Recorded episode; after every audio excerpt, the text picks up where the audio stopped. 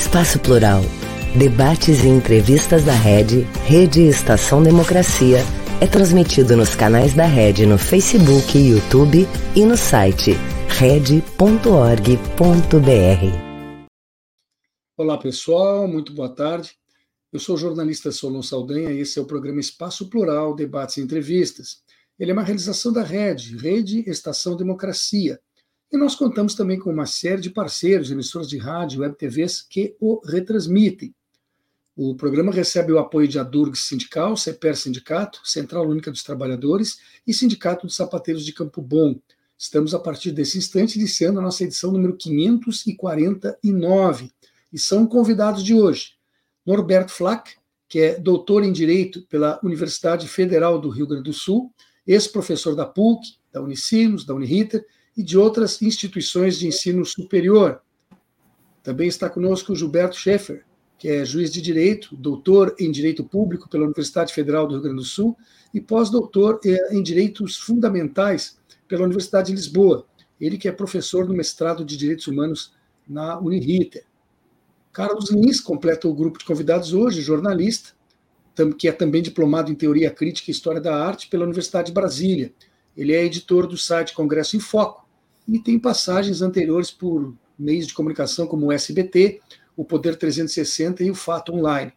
Com os três, eu vou estar aqui conversando a respeito de um crime né, chamado de fake news. Se usa aí esse estrangeirismo para identificar notícias falsas, informações propositalmente equivocadas. Eu quero lembrar a todos que esse programa acontece de segunda a sexta-feira, normalmente ao vivo, e das duas às três horas da tarde. Entretanto, se você tem interesse num dos assuntos, num desses dias, e não pode estar acompanhando ao vivo, saiba que o vídeo permanece gravado e à disposição. Você pode encontrá-lo acessando nossa página no YouTube, onde eu recomendo, inclusive, que né, passe a ser seguidor. Também temos o nosso site, red.org.br. Nesse local você encontra, uh, além das gravações do Espaço Plural, os vídeos dos demais programas que compõem a nossa grade, além de artigos especialmente escritos para o espaço e notícias que são diariamente atualizadas com o trabalho da jornalista Gisele Agliardi. Seja bem-vindo, Norberto. Boa tarde. Boa tarde, Solon. Boa tarde, Gilberto. Boa tarde, Carlos. Eu agradeço o convite. É um prazer estar aqui conversando com vocês. Gilberto, que bom poder contar contigo. Muito boa tarde. Boa tarde, Solon. Também cumprimento é, os meus colegas aqui de conversa, o Norberto e o Carlos, a dizer que é um prazer novamente poder participar desse programa e poder compartilhar é, opiniões é, a respeito é, de um tema tão importante para, para a democracia brasileira. Carlos, nosso colega aí, seja bem-vindo. Boa tarde, Carlos. Olá, Solon, tudo bem? Prazer estar aqui. É... Vamos lá. Perfeito.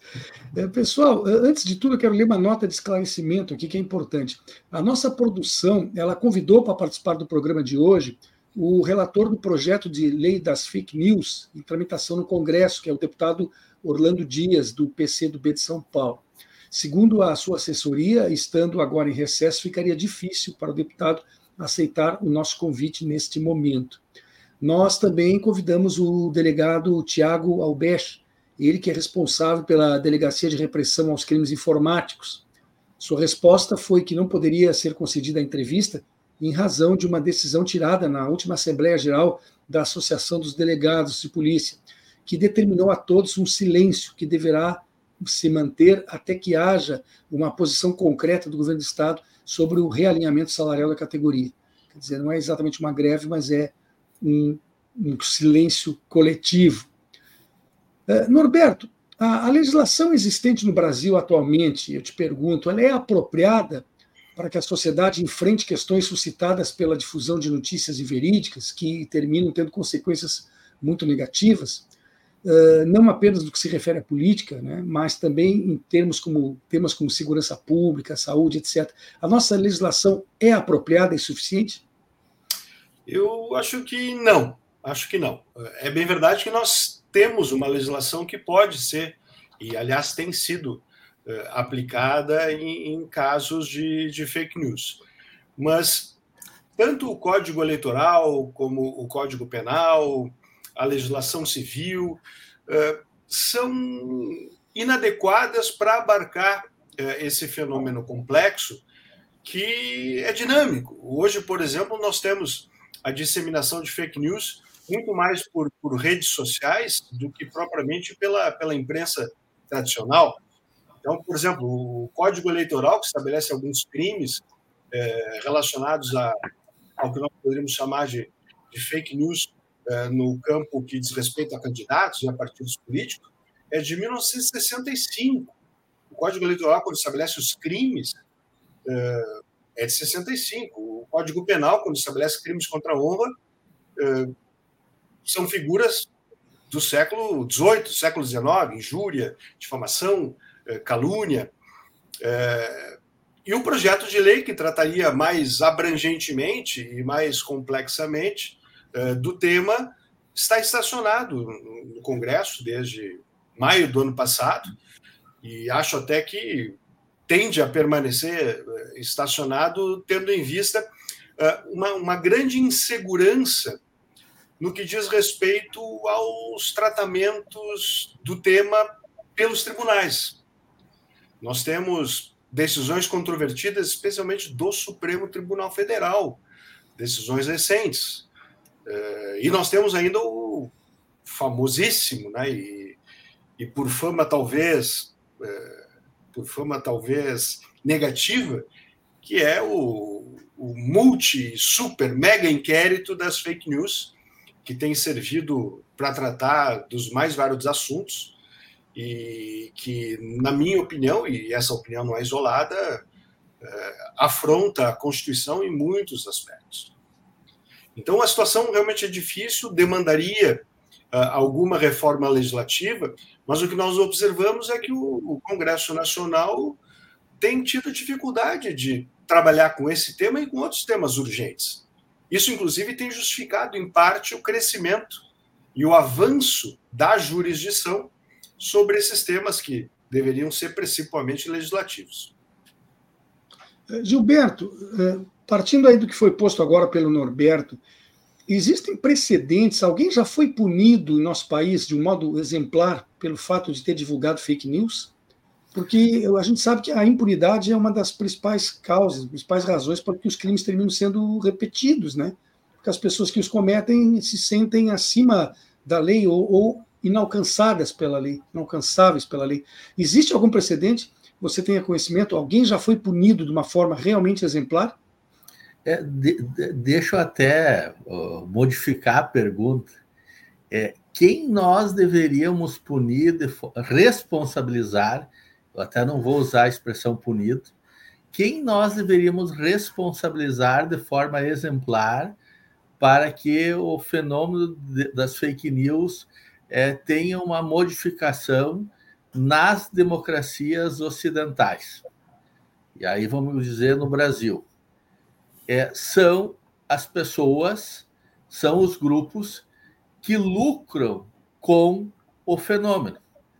Fake news, o Norberto disse bem isso, é, é um fenômeno, da forma como nós compreendemos isso, é, que está ligado à expansão da internet e está ligado à expansão é, das redes sociais. Essas redes sociais, elas lançam mão, mão de mecanismos que potencializam aquilo que é enganatório, aquilo que é mentiroso, aquilo que é fantasioso, porque isso dá lucro. Isso movimenta esse mercado. Então, se nós é, tivermos que pensar numa responsabilização eficiente, não é o tio do WhatsApp que deve ser responsabilizado.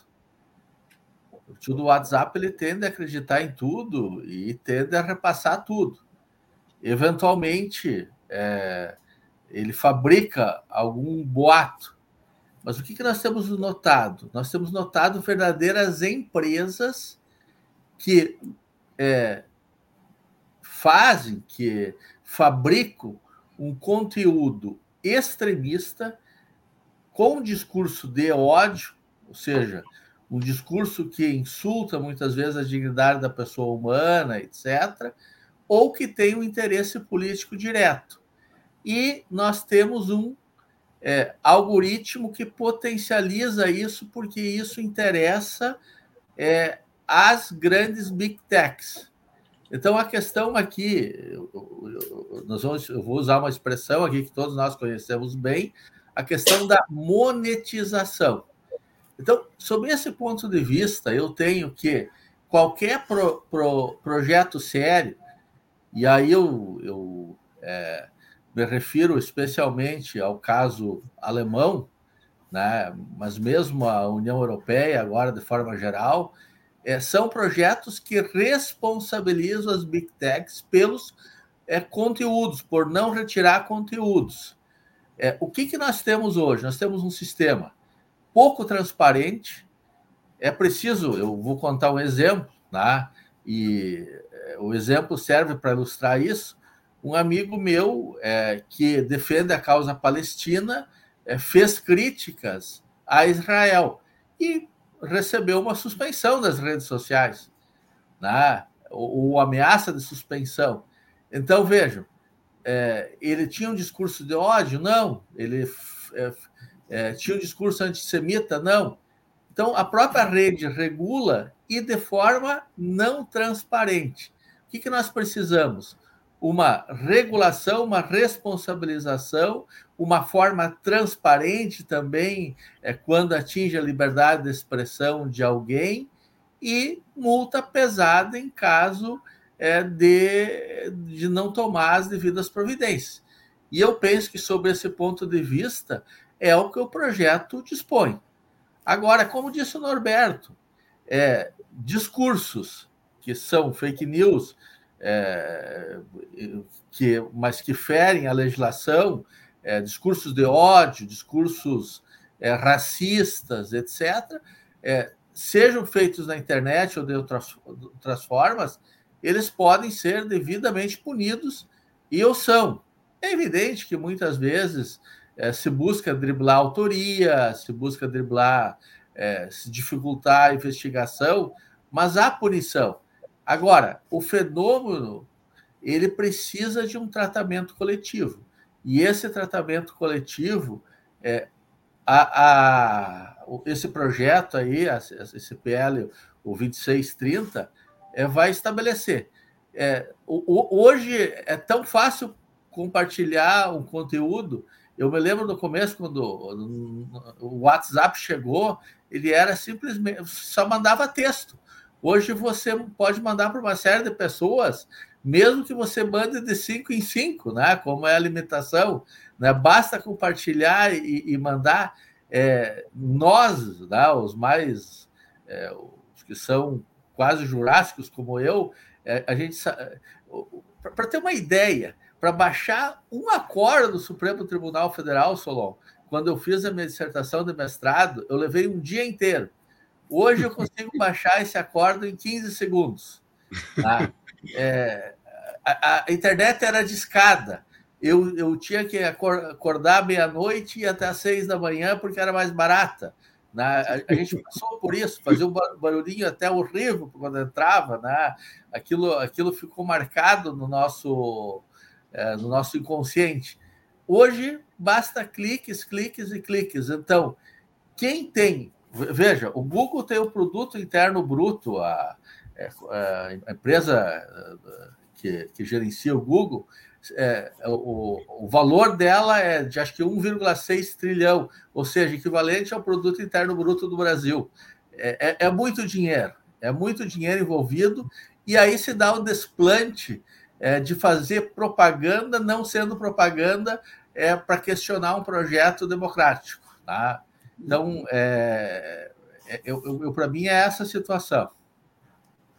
É, você falou aí agora, uh, Gilberto, a respeito de um amigo seu que teve uma página censurada. A minha foi censurada, a minha pessoal, e eu não consigo saber o que, que houve, não, não consigo me defender nem saber por que eu não sei Exatamente. o que, que eu fiz. me lembra, me lembra o processo, me lembra o processo do Kafka, né?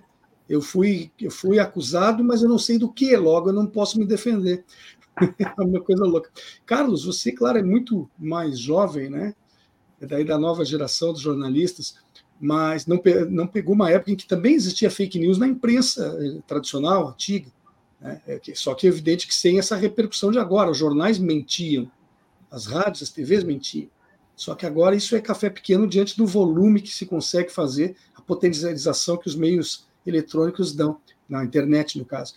Mas me diga uma coisa, no, no teu trabalho no dia a dia, o que tu acha? Os profissionais sérios estão de que forma prejudicados pela concorrência, entre aspas, de, de tantas inverdades? Como é que se enfrenta isso estando nas redações, como eu agora não estou? É, Solon, eu diria que sim, que, que por natureza quase você tem uma desvantagem competitiva enquanto produtor de notícias quando você se equipara com as fake news. Em grande parte porque a, a verdade dá trabalho, né? Você, para você, para você transmitir o que efetivamente aconteceu, é, enquanto jornalista, a gente tem né, uma porção de procedimentos que a gente bota no lugar para ter certeza do que a gente está fazendo, para ter certeza de que o nosso retrato que a gente está dando da realidade é assim, é ao menos justo, é ao menos correto.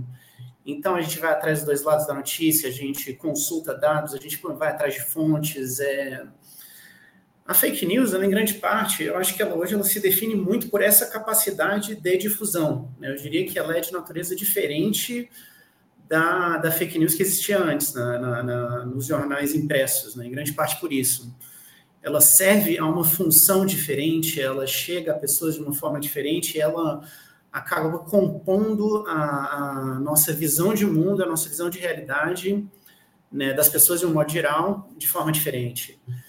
Então, produzir notícias e produzir notícias de forma rigorosa é muito. É diferente disso, né? É como se a gente começasse já com uma certa desvantagem competitiva.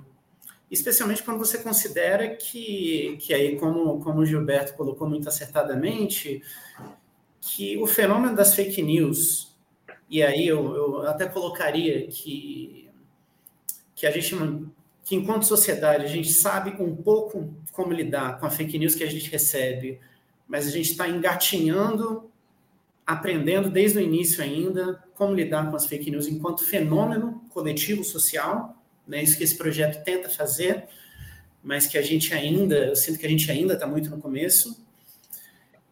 É, e como o Gilberto colocou, é um fenômeno que tem um fundo econômico e que, no caso específico desse projeto, se traduziu num lobby pesadíssimo, né? E que, por um lado, é um lobby muito pesado por causa da, da, da força econômica das empresas envolvidas, mas também, assim, é uma força que, ao mesmo tempo, é difícil de mensurar em questão de alcance que essas empresas têm. Eu não sei quantas pessoas viram a propaganda que, que alguma big tech colocou na página deles ou transmitiu no aplicativo de mensagens. A quanto a gente chegou, quanto repercutiu. É, eu vejo que isso também, né, essa, esse, esse alcance que vai ser não só maior do que o alcance de um veículo específico, mas talvez seja maior do que o alcance do, do, do jornalismo, da atividade jornalística como um todo, é, eu vejo que isso acendeu um sinal de alarme no Congresso, né, em termos de, de enfrentar o tema, e que agora, realmente, a tendência é ir muito devagar. Né? Já, já não se fala exatamente em como aprovar o projeto, mas em que espécie de projeto ainda pode ser aprovável. Né? Em que versão desidratada daquele PL que estava sendo discutido que pode acabou conseguir passar nas duas casas. Uh, Norberto, baseando aquilo que, que foi dito há pouco pelo Gilberto também, né, sobre os interesses, os interesses, como diria Brizola, a regulação da, da internet tem sido discutida, mas sem que ocorra uma posição definitiva do Congresso né, sobre o tema. E como é que se pode, na tua opinião, Norberto, enfrentar o lobby dessas grandes empresas que elas mantêm isso ativo a um elevado custo, justamente para evitar o que entende seria prejudicial ao seu esquema de lucros. Há como enfrentar o poder econômico e tentar uh, pensar no interesse da população e não nesse interesse empresarial? É, é essas são, são dificuldades sempre, sempre presentes e, e estão longe de ser exclusivas é, do Brasil. É, quais são os riscos? Os riscos é, e aí eu inicio dizendo o que eu entendo que não se deveria fazer antes de tentar ensaiar uma resposta quanto ao que se deveria fazer. O que não se deve fazer é como em alguns, alguns governos autoritários se faz, que é estabelecer um controle eh, centralizado e, e, geralmente da própria administração, através até de órgãos criados para esse fim, uh, um controle administrativo, digamos assim, né? que envolve censura, que envolve seleção dos temas que podem ou, ou, ou devem ser é, explorados publicamente. Esse é um, é um caminho muito ruim, é um, é um caminho, por exemplo, de países é, como a China, né, que exerce um fortíssimo controle sobre os meios de comunicação e sobre a própria internet, a ponto, inclusive, de uh, exigir acesso direto ao, ao, aos, aos, às engrenagens uh, dos sites e, e, e órgãos de imprensa para eventualmente derrubar uma notícia que tenha sido publicada online, por se entender que essa notícia não seja conveniente.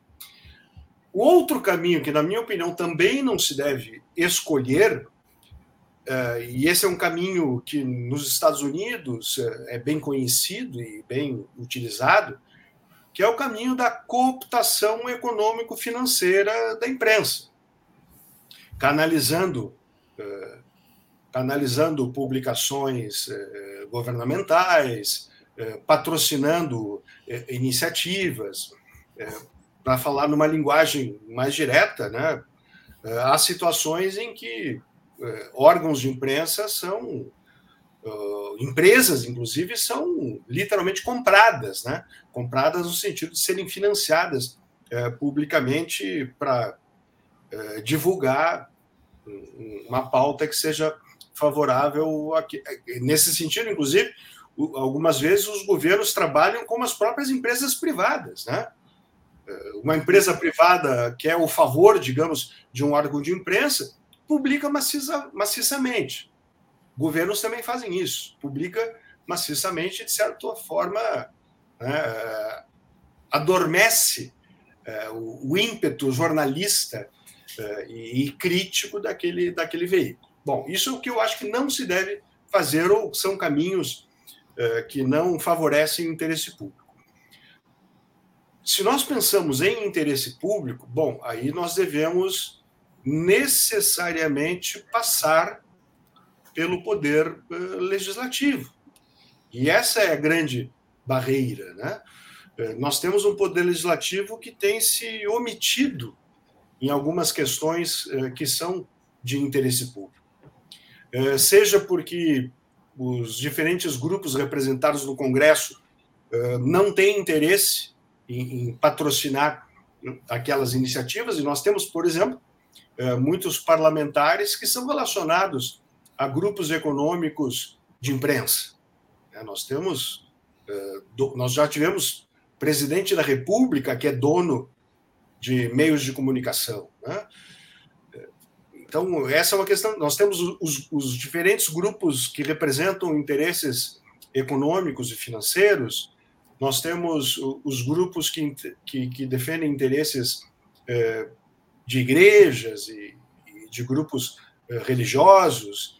É, é, muito, é muito difícil se pensar na realidade do Congresso Nacional hoje e se vislumbrar alguma luz nesse túnel escuro que tem sido a atividade do Congresso em, em termos, em termos controvertidos. O PL, que tramita lá, tem os seus defeitos? Tem, como qualquer projeto de lei. Uh, defeitos, inclusive, que podem ser apontados por uns e podem ser apontados por outros como qualidades. Né? Até porque nós temos uma, uma diversidade no Congresso e raramente temos unanimidade. Agora, o que eu te diria, Solon, tentando resumir, é que o velho direito, a velha legislação continua tendo um papel fundamental no enfrentamento desse tema. Nós adoraríamos estabelecer uma liberdade absoluta. Não, liberdade de expressão absoluta, liberdade eh, de comunicação absoluta, liberdade de exercício da atividade jornalística absoluta. Cada um responde por tudo que disser ou escrever, mas não pode ser exercido nenhum controle prévio, não pode ser exercido nenhum controle genérico. Olha, não existe discurso livre. Não existe, nunca existiu e nunca existirá. Até porque não há direitos absolutos. E, e nesse sentido, a legislação é incontornável. Nós não vamos encontrar solução que seja a da liberdade absoluta. É só a gente comparar, por exemplo, é, com o que se passa em alguns países é, do mundo que têm democracias sólidas. A Alemanha, a França, a própria Inglaterra, todos esses países têm legislações de controle. Que são controvertidas? Sim. São debatidas? Sim. Como, aliás, deve ser. Mas todos os países é, de democracias bem estabelecidas têm controles. Na Alemanha, inclusive, nós temos uma característica histórica e política que é de estabelecer controles ainda mais rígidos em certos temas, como, por exemplo, temas relacionados eh, ao, ao, totalitarismo, eh, a, ao autoritarismo. Na, na Alemanha, por exemplo, tu não pode sair por aí com uma bandeira nazista, não pode sair. É crime. A polícia vai prender.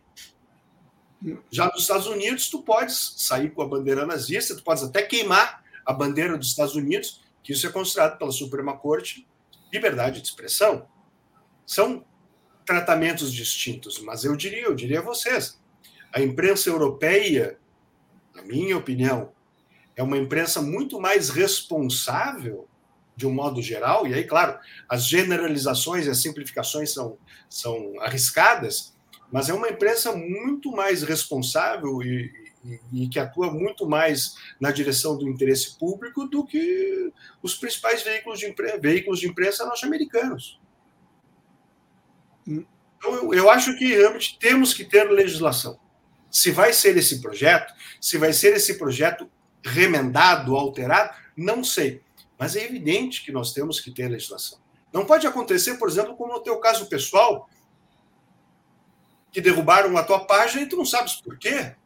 Mas, pelo amor de Deus, não é assim numa democracia. Eh, Gilberto, nós não estamos sempre correndo atrás dos avanços tecnológicos em termos com os textos legais, porque, veja, eh, não há ainda uma resposta dos poderes públicos quanto a uh, essa questão da, da, regulação das mídias. E nós já estamos sendo atropelados por um outro tema, que é a inteligência artificial, né? Que tem uma capacidade brutal de potencializar ainda mais esse problema que temos hoje. Então, não, não, não está sendo lenta demais a resposta da nossa capacidade de legislar do que a tecnologia que, que se aprimora e se altera a cada dia, Gilberto? Não, perfeito. A questão que se coloca é essa. Mas a, é, a, a, a resposta é: há um interesse político grande por trás da não regulamentação, em qualquer tema. Né? É, geralmente a gente pensa assim: não, a, a tecnologia evolui e o legislador vai atrás e regula depois o fato social. É, sim, isso em geral explica alguma coisa, mas tem aqui, e em muitos outros casos, um outro fenômeno. É, há omissão porque há lobbies poderosos por trás dessa omissão. É, a gente tem que enxergar isso muito claro. É, não legislar também é um ato político, pertence à concepção de um determinado, de uma determinada forma do Congresso Nacional ver isso. Então, um determinado grupo do Congresso Nacional é, é, lucra muito é, com a monetização e realmente é, não tem responsabilidade alguma naquilo que diz e naquilo que faz. É, eu, eu o, o, Norberto citou, e eu diria que eu compreendo algumas perplexidades do Norberto, mas o inquérito das fake news foi a salvação da lavoura da democracia brasileira. Né? Eu, eu do, do, do ponto de vista constitucional, e, e, e essa, essa visão para mim fica clara. É porque senão é, esses grupos que é, lucravam, eles se davam ao, ao, ao direito de produzir qualquer notícia. E não importava o quanto essa notícia fosse, é, quanto ela contivesse de discurso de ódio. Né? É, então, é, eu, eu acho que esse é um ponto importante. Não legisla por quê? Porque há contrariedade. Há contrariedade de setores é, da extrema-direita que assumiram um discurso de liberdade de expressão que, como diz o Norberto, é, é, se aproxima muito do discurso estadunidense. E aí os Estados Unidos, para nós, sempre são uma perplexidade, porque tem, é, é, tem muito dos valores democráticos, mas os Estados Unidos são, é, são dezenas de estados e muitos deles com legislações truculentas, antidemocráticas, racistas, é, etc, etc, etc. Os Estados Unidos, o bom exemplo é a contraposição social. A democracia dos Estados Unidos é uma vergonha, né? é uma vergonha. O sistema eleitoral norte-americano é uma vergonha. E a forma como os Estados Unidos vê a liberdade de expressão é, produz armadilhas extremamente fortes. Né? Então, nos Estados Unidos não há problema para um racista dizer que ele é racista, é, ele defender o racismo, ele dizer que os negros são inferiores, né? ele dizer que os espanhóis são é, inferiores, é, são preguiçosos, não produzem, etc. Isso não é problema algum. Né? É, e aí eu poderia formular dezenas de outras formas de pensamento é, de discurso de ódio. Por quê? Porque a ideia é, enquanto não produzir perigo real e concreto, você não pode punir. Tá? Já num sistema europeu é, que vivenciou de forma muito forte a dor do nazismo e do fascismo, é, eles têm uma ideia de não repetir. E não repetir é, significa o quê? Significa é, punir já no discurso quando ele é feito. Então, é, esse sistema ele é, é o sistema que o Brasil, de certo modo, está incorporando. Agora, aqui nós precisamos ir muito além. E esse muito além é o quê? É justamente é, entender o fenômeno das fake news é, atualmente, inclusive como fenômeno econômico, social, etc. Primeiro, ter transparência. Ora, todos nós, é, a, a, a, gente se surpreende com os algoritmos, né? Às vezes a gente pensa que pensa algo, mas está pensando aquele algo porque foi estimulado por um algoritmo, né? E eu, eu já tenho a ideia, às vezes eu escondo meu celular porque eu acho que ele escuta, tá? É, tem aquelas redes baixas e escuta e já fica me mandando propaganda, né? é, é uma beleza. Ou às vezes é, eu tenho certos desejos que eu sei que foram provocados. Então, todos nós conhecemos essa realidade do algoritmo. Então, a primeira questão é: num sistema de transparência, esses algoritmos têm que ser colocados é, para que as pessoas possam saber. E aí eu faço já a ligação, Solon, com a inteligência artificial. É, é, uma da, um dos problemas das, das inteligências artificiais, tá? das diversas inteligências artificiais, vai ser a nossa regulação é, neural, vai ser a nossa, é, o nosso ranking numa série de, de scores da vida, e que, se não tiver transparência, a gente sequer vai saber. Né? Então, vai, nós vamos começar a viver a era da discriminação pelo algoritmo. Né? é, vão poder saber das nossas preferências é, pela o dia que puder, é, o dia que eles tiverem a possibilidade de, na tela, ver qual é aquilo que nos interessa mais. Então, nós caminhamos para uma outra questão que é importante, mas tudo tem que girar em torno de uma palavra, que é a palavra transparência. E segundo, tem que ter órgão de controle. Eu, eu também acho que esse órgão não pode ser o Estado, embora, em última instância, para dirimir controvérsias, o Poder Judiciário seja uma porta aberta. Mas ele não pode ser a primeira porta ele tem que ser a última. Tem que ser a última uhum. porta. Agora, um órgão, de, eu acho que dois órgãos importantes de controle. Primeiro, é um pela sociedade civil, de forma plural, tem que ser instituída, não pode ser um órgão de governo, tem que ser um órgão próprio, que tenha expertise, e os órgãos de autorregulamentação das empresas, que tu possa se dirigir.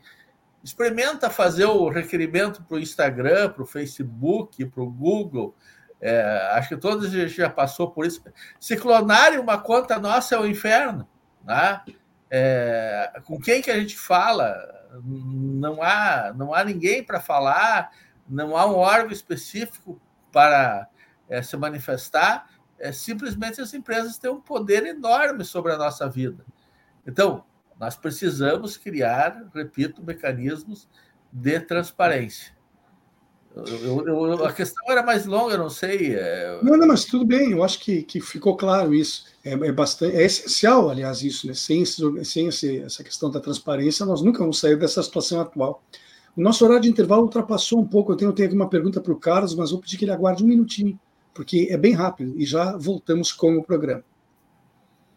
Um país sem serviço público, sem concurso público, dependendo de nomeações políticas. Já imaginou? É o que pode acontecer com a aprovação da reforma administrativa. A Durga Sindical, em defesa dos professores e da educação pública e de qualidade. Esse governo é cruel. Olha o que, que fizeram comigo. Eu ganhava muito mais em 2014 do que recebo hoje em dia. É assustador. Eles querem acabar com a gente. Tu viu o IP? Estamos pagando a conta mais uma vez. E isso é consequência de nove anos sem reajuste nos salários. Só tem um jeito: o povo entender o valor da educação e irmos à luta pelo reajuste dos nossos salários. CPERS, reajuste já! Voltamos com o programa Espaço Plural, Debates e Entrevistas. Ele é uma realização da Rede Estação Democracia e nós contamos também com uma série de emissoras de rádio e web TVs parceiras que o retransmitem.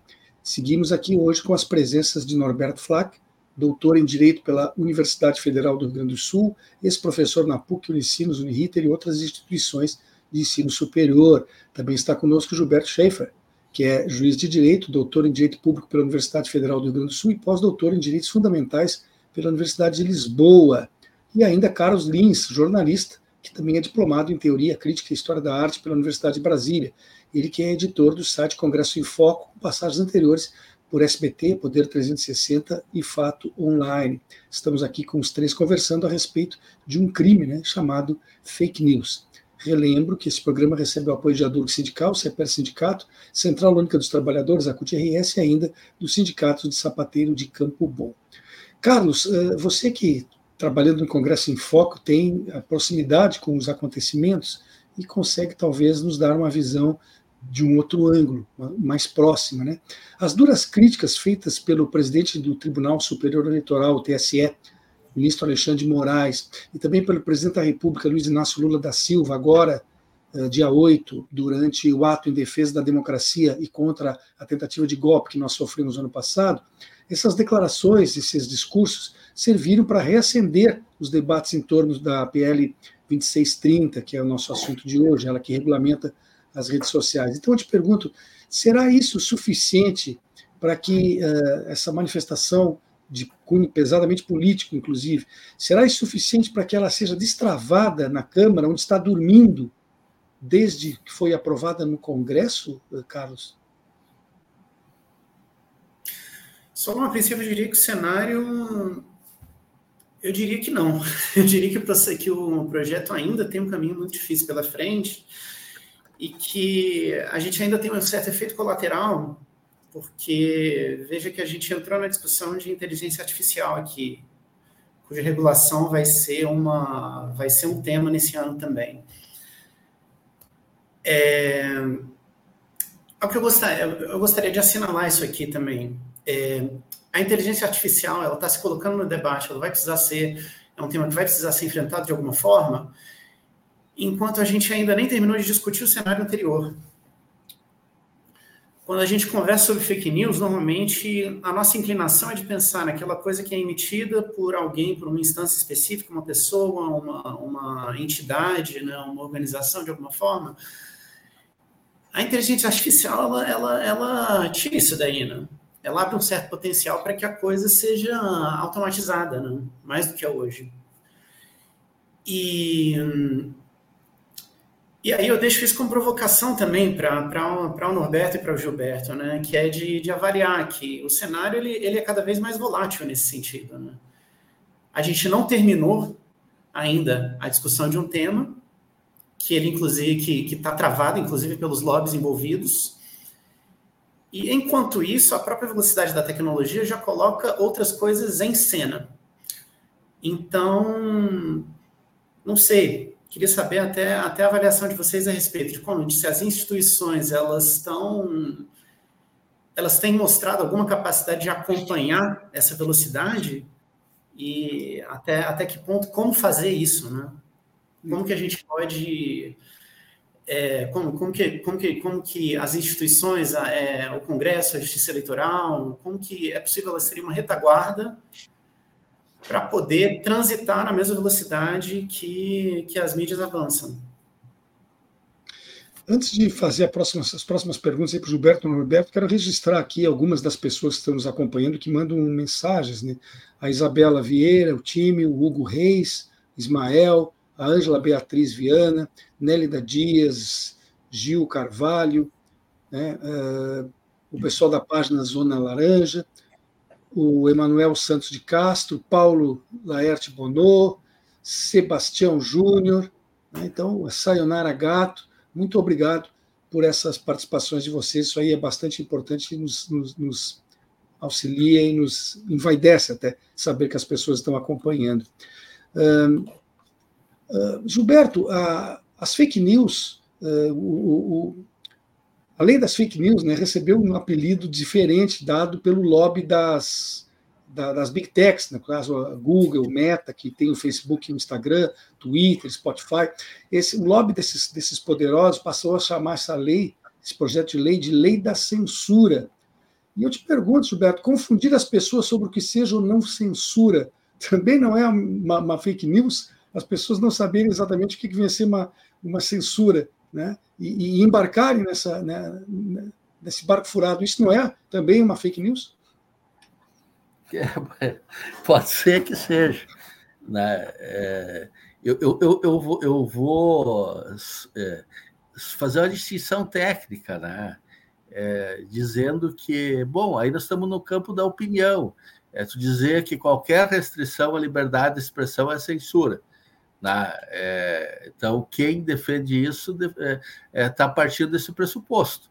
Né? Ele não quer qualquer restrição à liberdade de expressão e utiliza isso como se fosse censura.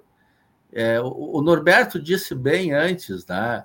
É, e o Norberto é professor da matéria, né? professor de todos nós, né? É, a liberdade de expressão sempre foi o campo regulado no mundo todo, né? mais ou menos. Né? Mas é, é, é, eu não posso aqui, em nome da liberdade de expressão, é, caluniar, injuriar, difamar. Isso é uma coisa básica e é uma coisa multissecular. Tá? É uma coisa multissecular. É evidente que é, é, em, em nome de calúnia, injúria, difamação, é, foram produzidos atos de poder, é, é, fatos ou atos é, foram considerados como tal é, e eram um é, mecanismo de liberdade de expressão. Mas, apesar de, de, de, poder e de terem acontecido muitas, muitas injustiças, é, a, a, norma é necessária, porque ela está protegendo o direito de personalidade de cada um de nós. Né? É, então, é, é uma liberdade é, necessária. Então, do ponto de vista técnico, pode não ser uma fake news, mas é uma opinião equivocada com toda certeza. Equivocada por quê? Porque é, o campo da expressão também exige liberdade, é, exige responsabilidade. Né? E, é, e é importante que quem fature muito tenha muito maior responsabilidade. E, esse é o ponto. Tá? E, e, e, talvez, Solon, eu, eu vou dizer, é, é, eu, eu e o Norberto, talvez a gente não tenha dito uma coisa, e, o, e o Carlos talvez concorde com isso, é, mas nós até não estamos insistindo muito, Solon, nessa ideia da criminalização. É, nós estamos dizendo, né, no nosso discurso, no meu e do Norberto, que, do ponto de vista jurídico, eu identifico isso de forma mais fácil, que é necessário responsabilizar. E responsabilizar não é necessariamente punir é, com uma pena, com uma sanção penal, mas às vezes com multa, é, com outros mecanismos que são tão ou mais eficientes que o direito penal. Vamos, vamos deixar o direito penal para aquilo que precisa mesmo, para punir uhum. é, certos fatos que são é, é, que, que infringe de forma forte a legislação penal, mas aqui se trata de responsabilidade, que é algo que deve ser é, é, utilizado, inclusive, nessas questões massivas. É, e, e, aí o, o Carlos chama a atenção de algo. A inteligência artificial é o robô comandando. As fake news é o robô comandando. Então, nós, cada vez mais nós vamos brigar é, com esse robô, talvez que não tenha, é, que não vai mais ter cara. E, e, e, é interessante que tanto nas fake news como na inteligência artificial tem uma briga forte com a mídia tradicional e com o jornalismo tradicional. Né? Veja aí a ação, eu, se, se não me falha a memória, é um, é um, é um jornal dos Estados Unidos, acho que é o New York. New York Times New York Times está movendo é, contra um dos, um dos suportes aí da inteligência artificial. E realmente, você vai lá na inteligência artificial, se você souber formular bem a pergunta, souber formular bem a questão, você traz toda uma notícia para ti de graça, né?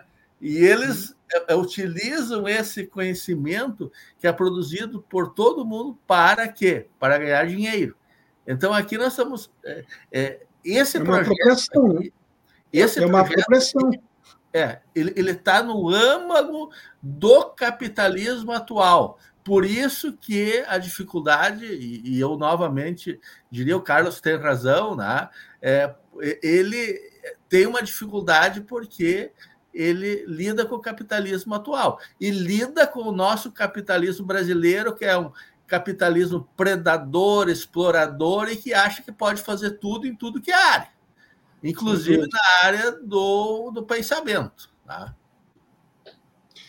Uh, Norberto, uh, o efeito da disseminação de, em massa né, de falsas notícias foi devastador nas eleições. Estou falando do caso brasileiro, né, de 2018. A gente sabe que não é só um fenômeno no Brasil, mas vamos nos ater aqui no nosso, no nosso território. Já em 2022, uh, aconteceu uma tentativa semelhante, mas aparentemente com menor sucesso, né? mesmo tendo tendo o seu efeito, não foi igual ao anterior. E a que, que tu atribui essa, essa variação? Será que a sociedade, nesses quatro anos, estava mais bem preparada, não tendo sido pega de surpresa, ou houve algum outro fator que contribuiu para isso, na tua opinião? Eu acho que são dois fatores, eh, Solon. Eu acho que, em primeiro lugar, havia uma preparação melhor. O próprio Tribunal Superior Eleitoral teve uma, uma atuação eh, que, por alguns, até foi criticada, porque o Tribunal Superior Eleitoral adotou uma postura proativa e ofendeu aquele contrariou aquele senso comum de que o tribunal age por provocação, né? Em muitos casos, o Tribunal Superior Eleitoral antecipou-se a uma eventual uh, representação de partidos políticos ou de candidatos e, e estabeleceu uh, proibições, estabeleceu, uh, inclusive, multas pela publicação de, de notícias falsas ou de caráter ofensivo, injurioso, etc, etc. Então, o Tribunal Superior Eleitoral e alguns outros órgãos uh, se prepararam melhor e adotaram uma, uma atitude pró-ativa. E, por outro lado, acho que também contribuiu para isso o próprio amadurecimento do debate público sobre as fake news. fake news que têm sido estudadas há trabalhos eh, acadêmicos importantes, não só do ponto de vista teórico, mas até pesquisas eh, de campo sobre as maneiras como essas fake news eh, se disseminam, inclusive trabalhos de campo difíceis, porque antes o Gilberto mencionou o tio do Zap, né? Hoje o WhatsApp, o Telegram e outras mídias semelhantes são verdadeiros eh, motores né, de disseminação de fake news. E, e, e, por outro lado, a própria imprensa tradicional perdeu espaço. Né? Eh, tem muita gente que lia os jornais tradicionais e que hoje se informa fundamentalmente nos grupos de WhatsApp de que participa. Não lê mais jornal, não lê mais jornal, eh, não vê nem o noticiário da televisão, então, essas pessoas são mal informadas ou desinformadas é, pelo, pelo WhatsApp. Né? Há quem fale até que nós estamos num processo de desletramento ou iletramento da população brasileira, porque as uhum. pessoas fundamentalmente só leem e escrevem aquilo que aparece na tela do seu é, celular. Então, é, aqueles que inclusive por interesses econômicos, disseram que, continuam dizendo, que a, que a mídia tradicional está, uh, estaria morta, né? Uh, essa é um, uma das grandes fake news que circulam por aí. Né? O, a mídia tradicional, a mídia tradicional não só não está morta, como talvez seja mais necessária do que jamais foi. Né? Ô, Norberto, se, se me permite, só para fazer um gancho claro, na tua fala, claro. um dos aspectos do PL é, das fake news é justamente a monetização do, do, do, conteúdo da grande imprensa. E isso é outra questão que há a contraposição das big techs. Tá? Então. É... Mas, mas as, as big techs, elas estão, por exemplo, o Canadá recentemente uh, deu uma chave de braço jurídica, digamos assim, no Google e é, ameaçou de banir o Google do território canadense, e o Google sentou à mesa de comunicações e aceitou uh, pagar uh, a mídia tradicional por aqueles conteúdos que fossem uh, veiculados pelas várias ferramentas disponíveis pelo, disponíveis, disponibilizadas pelo Google. O mesmo em alguns países europeus, né? porque, de, de fato, quer ser livre aquele que tem os meios econômicos para isso, né? É, mas é evidente que se nós formos liberar é, aqueles que podem fazer o que bem entendem, porque têm os recursos para isso, bom, aí nós vamos caminhar para os grandes cartéis, vamos caminhar para os monopólios, né? inclusive nessa área é, das, das notícias. Né? Eu quero só colocar aqui uma. Vejo uma opinião aqui. O, o nosso ouvinte Orlando Balbino Neto está perguntando se nós somos patrocinados pela Globo. Não, não somos, Orlando, pode ter certeza que não. Aliás, no começo do programa eu citei né, que fake news não é uma coisa recente, que não é só pelos meios agora da, da internet. Eles foram simplesmente potencializados e muito em função disso, porque os algoritmos tomam decisões que antes não né? É, não existiam os algoritmos e um jornal impresso leva um tempo para ser é, preparado, distribuído, enfim, enquanto que a internet é instantânea e tem uma abrangência milhares de vezes maior. Mas é, nós somos patrocinados por leitores como você, né? E por ouvintes como você. Por favor, leia os nossos artigos lá na rede, assista os nossos programas e não se acanhe em contribuir para a nossa manutenção. Nós agradecemos muito. Uh, Carlos, eu perguntei há instantes atrás aí sobre a diferença nas eleições de 2018 e 2022 em termos de repercussão do, dos efeitos né, do uso de fake news. Eu te pergunto agora, o que, que tu espera como jornalista nas eleições de 24? Uh, o fato delas terem uma abrangência não nacional, né, mas regionais, uh, pode significar que o uso desse recurso, disseminação de fake news, seja diferente, seja menor? O que, que se espera que aconteça agora, nesse ano de 24? Eu diria que eu espero que seja diferente, mas não necessariamente que seja menor. Mas que, especificamente, eu diria que, as, que com as eleições municipais, pelo próprio, pela própria característica delas, você não tem. É, a gente mencionou, né? O, você mencionou o caso do, do 8 de janeiro, e o 8 de janeiro indica. Ele evidencia o quanto o, essa questão da fake news cria, cria bolhas, né? Cria universos paralelos, assim, né? Cria realidades diferentes, assim. Então, eu creio que na eleição municipal você não tem a mesma, a mesma escala para aquilo acontecer. Você não tem a capacidade de, de criação de, de grandes narrativas aí. Uhum. Até pela própria, pela própria pulverização que você tem né, do, do, da força política de, de determinados nomes não é uma não é muito não é tão claro contra as eleições gerais você falar de, de, de fenômenos assim de, de, políticos como fenômenos né? Falar em bolsonarismo ou, ou não, eu não sei mesmo em esquerdismo direitismo né? Às vezes isso não não faz sentido dentro de qualquer município. Mas ao mesmo tempo ao mesmo tempo tem a direção, tem a direção do, do de ok, para onde vai, né, para onde vai a tecnologia e para onde vai a capacidade da política de se apropriar desses processos para criar desinformação em leitores, né? E isso, isso é sempre volátil e é sempre imprevisível.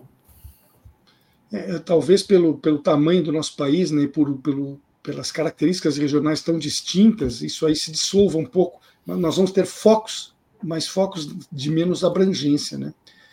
Nosso programa está chegando ao final, em função do tempo aqui, ele é, ele é inflexível com a gente. Eu quero agradecer muito aos convidados que estiveram aqui hoje conosco, que estão aqui hoje conosco. No caso, Norberto Flack, doutor em Direito pela Universidade Federal do Rio Grande do Sul, ex-professor na PUC, aqui também da capital gaúcha, na Unicinos, na Uniriter e em outras instituições de ensino superior. Gilberto Scheffer também está conosco, juiz de direito, doutor em direito público pela Universidade Federal do Rio Grande do Sul e pós-doutor em direitos fundamentais pela Universidade de Lisboa. Ele que é professor no mestrado em direitos humanos da Uniriter. E fecha o grupo aqui dos convidados desta tarde, Carlos Lins, colega jornalista, também diplomado em teoria crítica e história da arte pela Universidade de Brasília. Ele que é diretor do site Congresso em Foco, tendo tido passagens anteriores por SBT, Poder 360 e Fato Online. Com os três, eu estive aqui discutindo a questão das fake news, que são um crime aí que precisa ser, em uma situação né, que precisa ser enfrentada, obviamente, no nosso país e até fora dele. Obrigado pela tua presença, Norberto, que bom que você esteve aqui conosco. Eu agradeço o convite, foi um prazer ter participado. Gilberto, a mesma coisa, muito obrigado pela tua presença, espero que possamos contar contigo outras vezes. Obrigado, foi uma alegria poder conversar é, com os estimados colegas. É, Carlos, um abraço para o pessoal aí que faz esse trabalho tão importante aí junto ao Congresso em Brasília. Até, muito obrigado, Solon. Até a próxima. Até a próxima. Eu quero relembrar a todos que esse programa é, recebe o apoio de Adurc Sindical, de CEPER Sindicato, Central Única dos Trabalhadores, a CUT-RS, e também do Sindicato dos Sapateiros de Campo Bom, eu quero uh, ainda lembrar que o programa de hoje à tarde, às 18 horas, não terá ainda início, ainda não voltará o programa do que nós temos nas sextas-feiras à noite, os debates de conjuntura política e, e econômica, intercalando-se uma sexta-feira para cada um. Uh, esses programas começarão no, no, ar a partir do dia 19. O Espaço Plural retornou dia 8, mas os, os debates uh, voltam a se intercalar a partir da sexta-feira que vem, dia 19. Né? O pessoal tem mais uma semaninha de espera, mas o programa vai voltar e com aquela força e a qualidade de sempre. Sobre hoje, eu quero agradecer aos colegas jornalistas Babton Leão, que está aqui na técnica, e também Graça Vasques, que lidera a produção. E não posso encerrar sem dar o meu agradecimento especial de sempre, meu muito obrigado a você que nos prestigia com a sua audiência que é a verdadeira razão da nossa existência. Então, deixo aqui um abraço e espero contar com todos vocês novamente amanhã. Part... Amanhã não, amanhã é sábado, vamos todos descansar. Contar com vocês aqui a partir das 14 horas de segunda-feira. Até lá. Espaço Plural é exibido pelas redes sociais dos seguintes parceiros: CUT RS, Rede Soberania, Rádio Com Pelotas, O Coletivo, Rádio Ferrabras FM de Sapiranga Coalizão do Movimento contra a Discriminação Social, Coletivo Pão com Ovo, Jornal Brasil Popular e TV Caxias em sua página no Facebook e pelo canal 14 da NET Claro, Jornal Já Porto Alegre, Portal Litoral Norte RS e Terra Livre Rádio Web de Ulha Negra, Passo de Torres TV, para Desporto TV e Paideia TV em seus canais no YouTube.